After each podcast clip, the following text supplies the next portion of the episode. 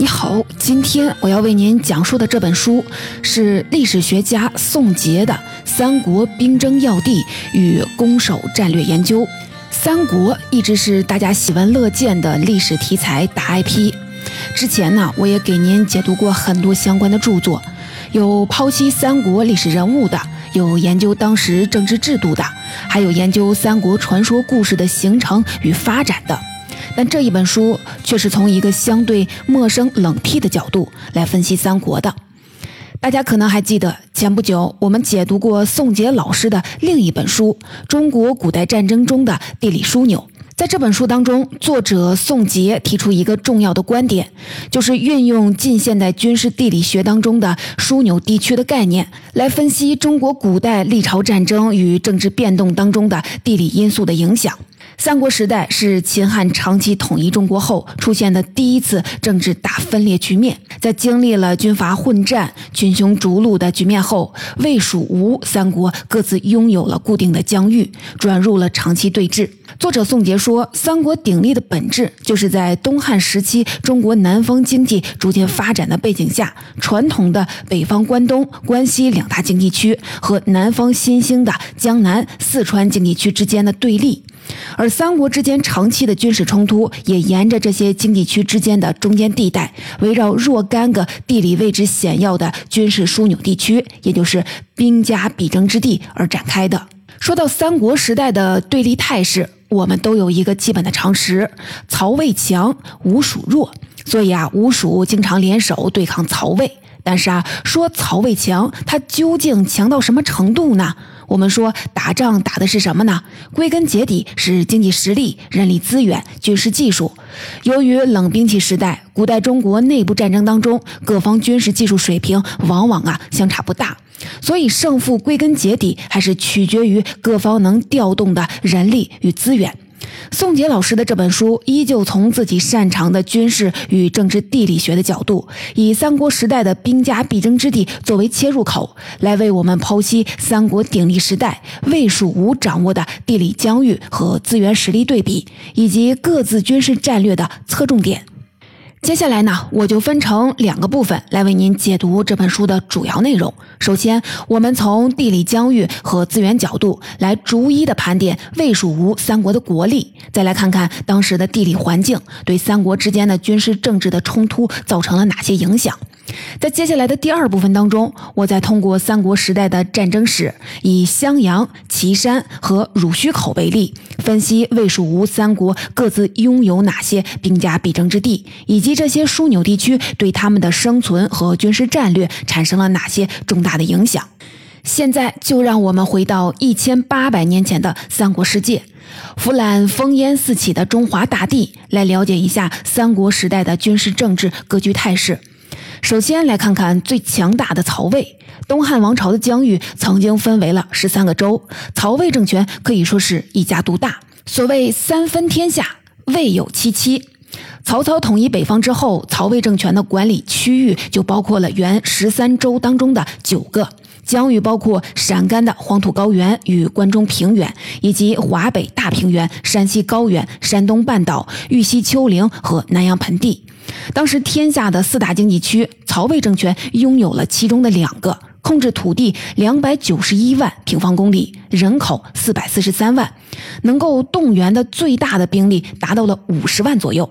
相比之下，孙吴和蜀汉政权的基本盘就有些寒酸了。首先，我们来看看吴国最强盛时期的领土不过是荆州、扬州、胶州与广州四个州，而且胶州与广州还属于新近开发的蛮荒之地，人口稀少，气候恶劣，经济落后。所以啊，孙吴政权可以依赖的主要就是荆州与扬州地区，其中荆州还是公元二百一十五年从蜀汉手里夺回来的。这里的核心经济区是湖北的江汉平原和湖南的洞庭湖平原。这里虽然土地广阔、资源众多，但自从东汉末年以来，由于地理位置为兵家必争之地，所以战乱不断，人口锐减，经济凋敝，并不能对孙吴朝廷的财政进行有力的支援。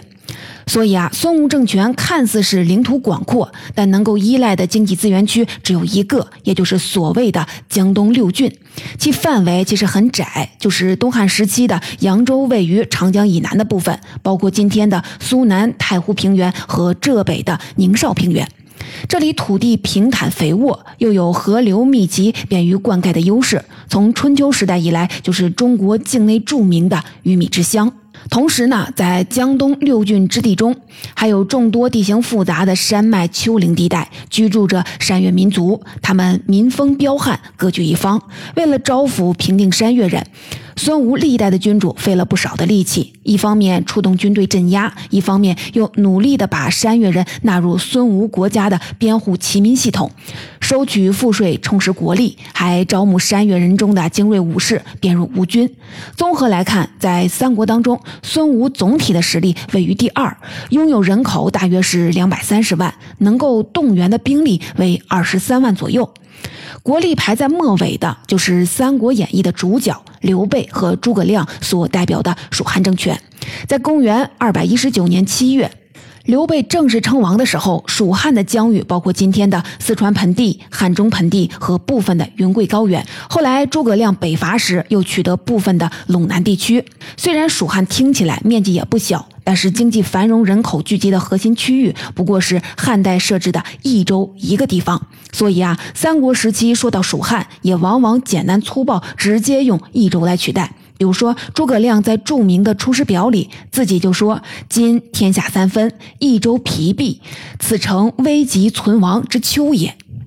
蜀汉政权能够维持，主要依靠益州下属蜀郡和汉中两个农业生产区，分别位于四川盆地中的成都平原，以及秦岭和大巴山之间的汉中盆地。其中，汉中盆地还是川陕交通的必经之路，在中国历史上。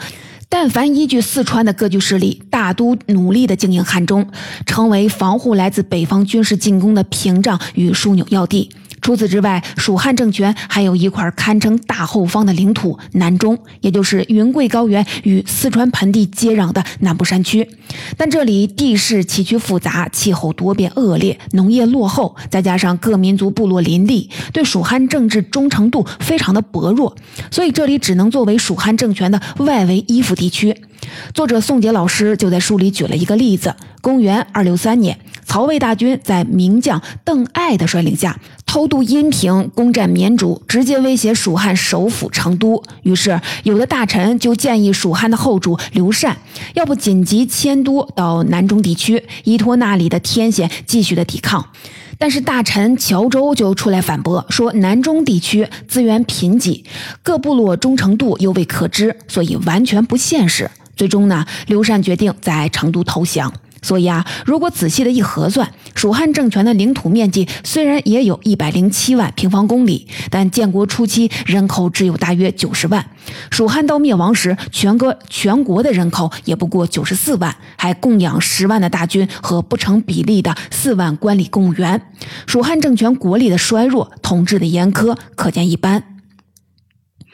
所以啊，看完了魏蜀吴三国之间的实力对比和地理疆域，我们就能发现，三国鼎立的实质就是中央王朝控制力衰弱，让原本中国境内的几大独立经济区拥有了各据一方的能力和意愿。具体来说呢，就是中国经济重心的逐渐南移，让中国古代内部战争史上第一次出现了南北对峙的局面。曹魏代表的是以长江以北传统的两大经济区关东和关西，而蜀汉和孙吴依托的是新兴的江南和四川两大经济区。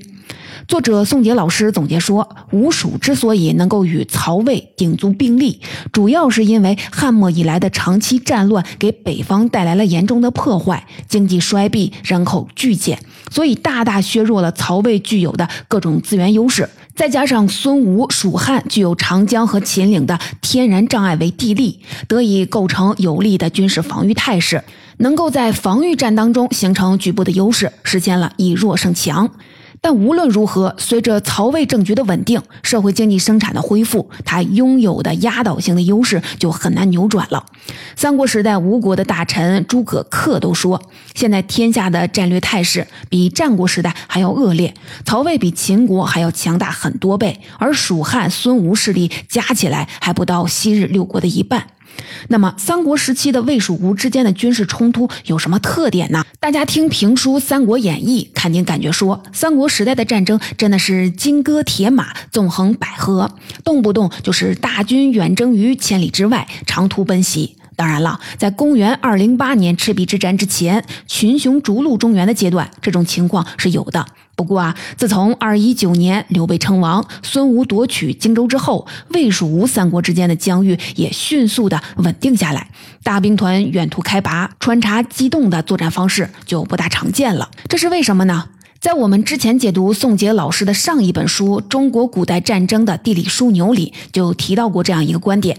古代中国疆域内山脉、丘陵、河流纵横分割，导致在冷兵器时代的中国内部战争当中，军队的行军路线严重受限，也很难进行远距离的迂回作战。所以啊，谁能捷足先登，控制一些位于双方势力交界处的地理险要位置、临近水陆交通节点的枢纽地区，谁就能占据地势，以逸待劳，增大取胜的把握。所以啊，一旦魏蜀吴三国之间的疆域固定下来，实力对比也趋于均衡，那么选择位于己方边界的枢纽地区囤积重兵，立足防守，再突进去，就成了一种最明智的大战略。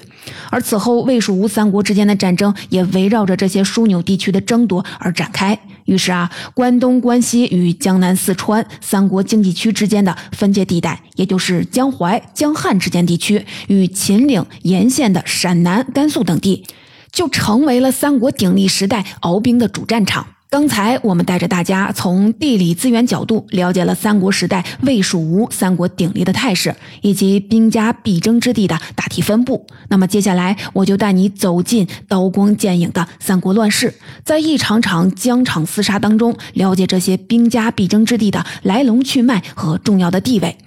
首先呢，我们来看看曹魏控制的战略枢纽之地襄阳。在三国鼎立长达六十年的时期内，吴蜀两国为了夺取曹魏手中这个军事枢纽地带，发动过八次大的攻势，可惜啊，都未能成功。襄阳为什么那么重要呢？首先，它位于南阳盆地、江汉平原的中心地带，周围的水系四通八达，是从荆州通向北方中原地区的咽喉要道，战略价值不言而喻。作者宋杰老师说，在中国历史上，一般依靠长江天险割据南方的政治势力，都希望把军事防线北推到淮河、汉水一带，建立缓冲区。如果有襄阳在手，那么退可以固守襄阳和樊城，御敌于国门之外；进可以出兵南阳，威胁中原。反过来说，如果曹魏控制了襄阳，那就是掌握了进兵江汉平原的门户，同时对联系吴蜀两国交通的长江航道构成了严重的威胁。另外啊，襄阳附近由于水系发达，使得土地肥沃，农业发达，谷物可以一年两熟，有能力解决驻屯大军的后勤的供应，省去了从遥远的后方运输的麻烦。魏蜀吴三方的君主以及手下的名臣宿将，对于襄阳的重要性都有清晰的认识。孙吴早期的名将周瑜就在赤壁之战夺取江陵后，立刻向孙权建议，先夺四川汉中，再全力的进攻襄阳，作为北伐曹操的根据地。后期掌握曹魏军政大权、老奸巨猾的司马懿也曾经说过：“襄阳水陆之冲，欲寇要害，不可弃也。”在蜀吴两国试图夺取襄阳的八次大战当中，最为惊心动魄，同时也最广为人知的，大概就是二一九年七月，蜀汉大将关羽从江陵出兵，试图夺取襄阳的军事行动了。此次的战役，关羽借助在江陵训练的水师，挥师北上，同时围困了曹魏控制的襄阳和樊城，并且在樊城附近打败了前来增援的曹魏大将于禁，俘虏了超过三万人。曹操见势不妙，赶紧调遣大将徐晃率部增援，自己也亲率中军前来助战。同时呢，曹操秘密地联络了吴国的孙权，让他从蜀汉军侧后发动攻击，使关羽后方告急。于是啊，在曹魏、孙吴联军南北夹击的态势下，蜀汉军的攻势迅速的就瓦解了。关羽在撤退当中也被吴军擒杀。这一段故事就是在《三国演义》里脍炙人口的关云长水淹七军与随后的走麦城。到了魏文帝时期，曹魏出于多种的考虑，将整体的防略略微的北撤。虽然没有放弃襄阳，但把重兵集结地改到了襄阳以北的宛城。作者宋杰老师说，这样做的原因啊有两个。第一，由于多年的兵荒马乱，南阳盆地的农业生产遭遇了很大的破坏，人口锐减，附近的粮食产出已经供养不了防御在此的大兵团了。其次呢，蜀汉占领汉中之后，就能从西边威胁襄阳曹军的侧后，所以啊，把大军北撤到宛城，就可以让大兵团在一个安全的地点固守，相机而动。后来，由于蜀汉在此地的军事存在的消亡，襄阳、樊城一带基本没有发生过重大的战事，只有少数的魏吴双方组织的突袭行动。比如说，二二六年，孙吴趁着魏文帝曹丕去世、曹魏内部政局扰动的窗口期，发兵攻击襄阳，结果遭遇了司马懿率领的魏军的痛击，大败而归。这是因为孙吴军队在陆战当中难以与拥有精锐骑兵的曹军正面冲突，所以压根儿不想发动大规模的正面攻势。而曹魏呢，也决定把打击孙吴的重点放在了更东面的扬州附近，因为这里距离孙吴的经济核心区太湖平原与都城南京都比较近，在这里发动进攻，对孙吴的威胁更大。自此，魏吴双方的大规模战争移到了另一片南北之间的战略枢纽地区淮南，而荆襄地区自此失去了它在三国地缘战略当中的首要位置。说完了曹魏的襄阳，让我们把镜头啊再转移到西南的蜀汉。来看一看《三国演义》的后半段的另一部重头戏——蜀汉的北伐。为了促成北伐的成功，诸葛亮可以说是鞠躬尽瘁，死而后已。蜀汉军队在他的指挥下，从公元二二八年到二三四年，与曹魏交战六次，也就是大家熟悉的六出祁山。但蜀汉军无力完成目标，诸葛亮最终在五丈原军中病逝了，令人扼腕叹息。看到这里啊，可能大家都要问：祁山究竟在哪里呢？为什么此地对于诸葛亮的北伐如此之重要呢？祁山具体的位置在今天甘肃境内的礼县，也是曹魏边防的重镇；而广义的祁山地区，则指的是甘肃境内西汉水北岸一侧的秦岭支脉。这里如果被蜀汉控制，那么攻可以。东进关中平原，守则可以利用甘肃、陕西交界处陇山的地势地形优势，以逸待劳。不过，在讲述岐山的重要性之前，让我们先把时钟拨回到刘备三顾茅庐与尚未出山的诸葛亮进行的陇中对的时候。读过《三国演义》的人可能都知道，当时诸葛亮提出的作战计划是：天下有变，则命一上将将荆州之军以向宛洛，将军身率益州之众出于秦川。说白了呀，就是两路出击，一路从我们刚才提到的荆中江陵北上，沿着襄阳、宛城一线挺进中原；一路从汉中出兵，沿着当年刘邦进军的路线直指长安。但是啊，公元二一九年，关羽进攻襄阳失败，让蜀汉失去了荆州，所以蜀汉的北伐大军只能从一路出兵，也就是从四川向北翻越秦岭进进行进攻。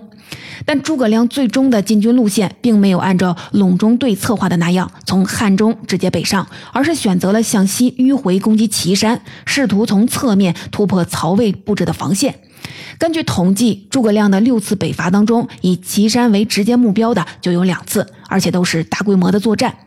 看到这里，有人就要问了：为什么诸葛亮非要舍近求远去攻击偏远的祁山呢？看看地图，你就应该明白了。攻下祁山之后，蜀汉军还要长途东进，才能抵达最终的目标长安。作者宋杰老师就告诉我们，诸葛亮把祁山列为了首要的战略目标，为的是首先夺取祁山周边的陇右地区，也就是今天的甘肃省。这里曹魏兵力相对薄弱，并且民风彪悍，能够征集到高质量的兵源，还出产优质的战马。而祁山当地还有陇右地区为数不多的粮食产区。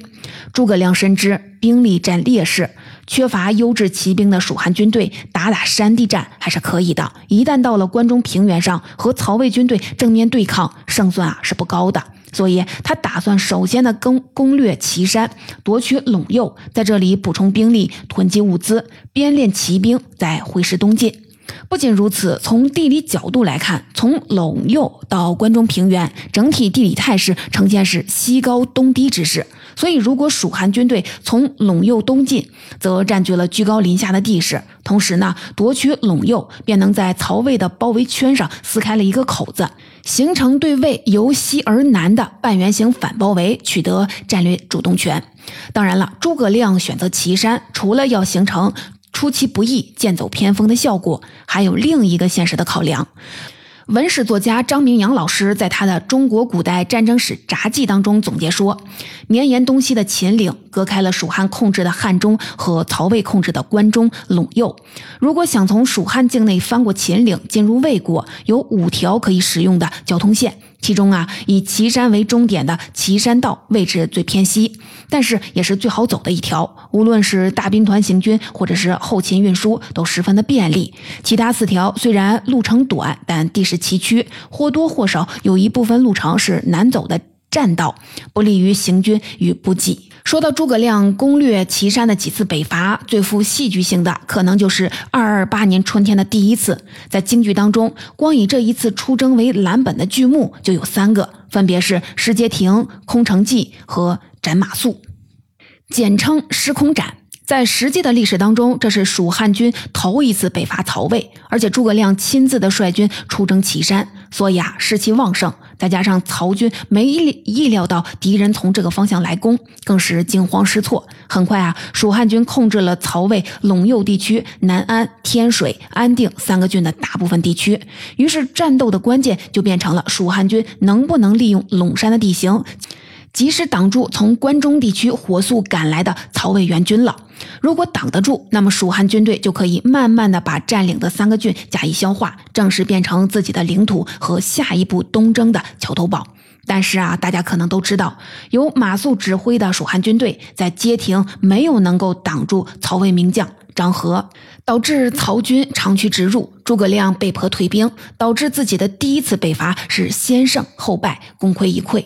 更令诸葛亮感到无奈的是，自此曹魏迅速的对陇右地区的军事部署进行了有针对性的调整，比如说把战斗力最强、驻守首都的精锐部队中军调防到这里，然后呢，魏军还更换了主帅，首先是善战的曹操养子。曹真以及名将张合，然后又换成了老成持重、智谋过人的司马懿。同时呢，曹魏还在陇右地区的大量移民垦荒种田，让这里的驻军拥有了足够的粮草，能够坚守不出，以逸待劳。所以啊，此后诸葛亮主持的历次的北伐，基本啊就没有取得太大的进展。而在诸葛亮去世后，姜维主持的北伐，更是被迫的把进军路线更加西移，集中攻击岐山以西的陇西郡，战线一度的延伸到了今天的青海省境内。当然，这种情况只能凸显出总体力量偏弱的蜀汉拿不出突破曹魏正面雄厚兵力和严密防线办法的无奈了。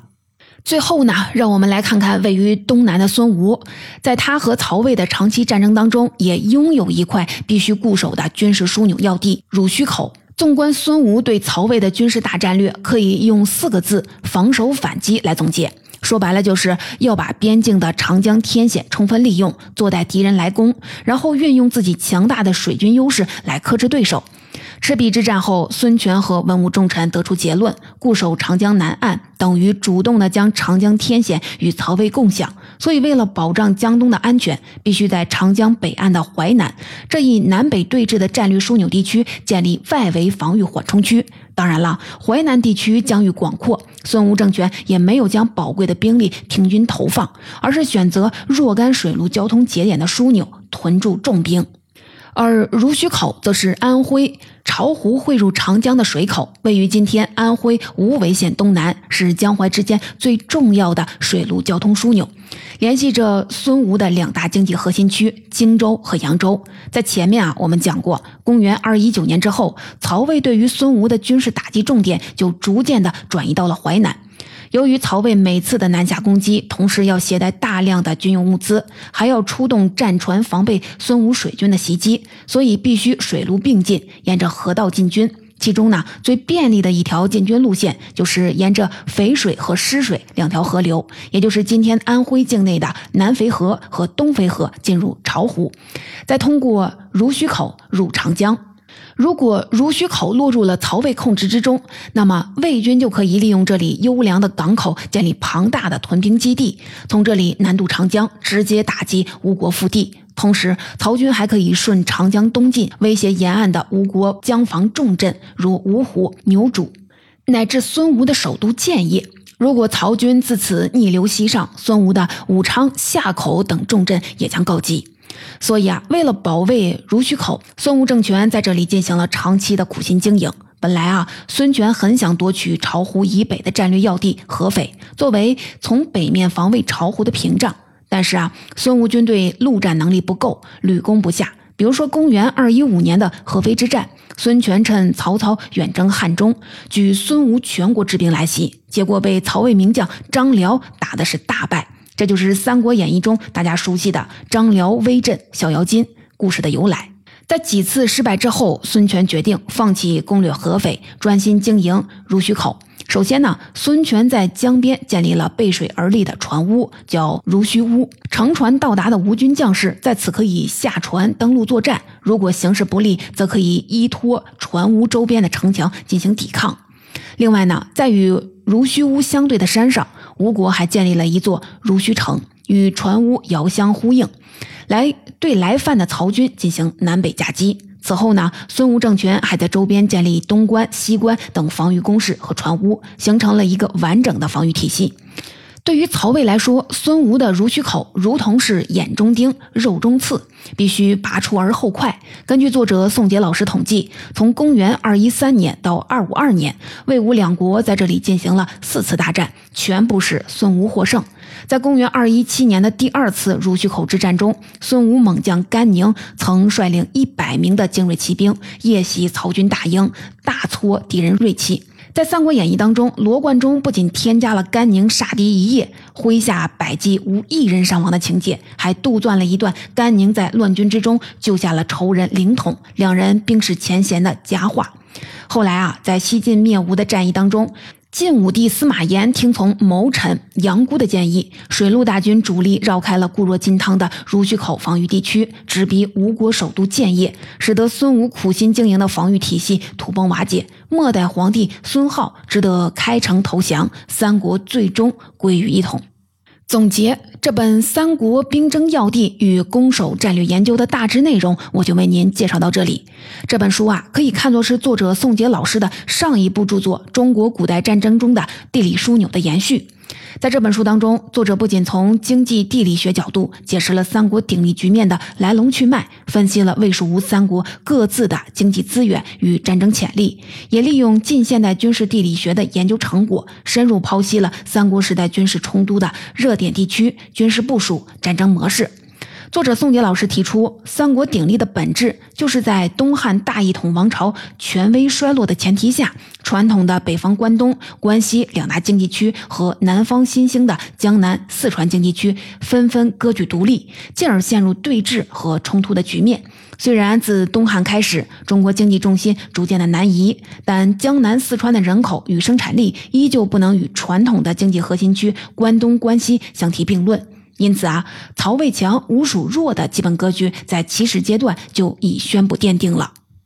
在领土疆域和基本实力对比已成定局的情况下，三国鼎立时代的战争就从东汉末年群雄逐鹿、纵横捭阖的状态，迅速的演变为了沿着边境防线对峙，围绕少数兵家必争之地反复拉锯争夺的状态。同时呢，通过了解历史上真正的三国战争史，我们还可以发现，民间传说当中的三国时代那些奇谋诡计，并不能起到以弱胜强、扭转乾坤的作用。比起弱小的蜀吴，占据压倒性优势的曹魏政权和后继者西晋政权，在军事战略上更加的谨慎，步步为营，稳扎稳打，从始至终也没有给对手太多翻盘的机会。用魏明帝曹睿的话说，就是曹魏只要牢牢地固守合肥、襄阳、岐山三个兵家必争之地，打好防御战，就可以稳操胜券。读到这里啊，我们反而可能会更加钦佩诸葛亮那种知其不可为而为之的决然勇气。其实他有一点啊，并没有算错，就是《隆中对》里提到的“天下有变”，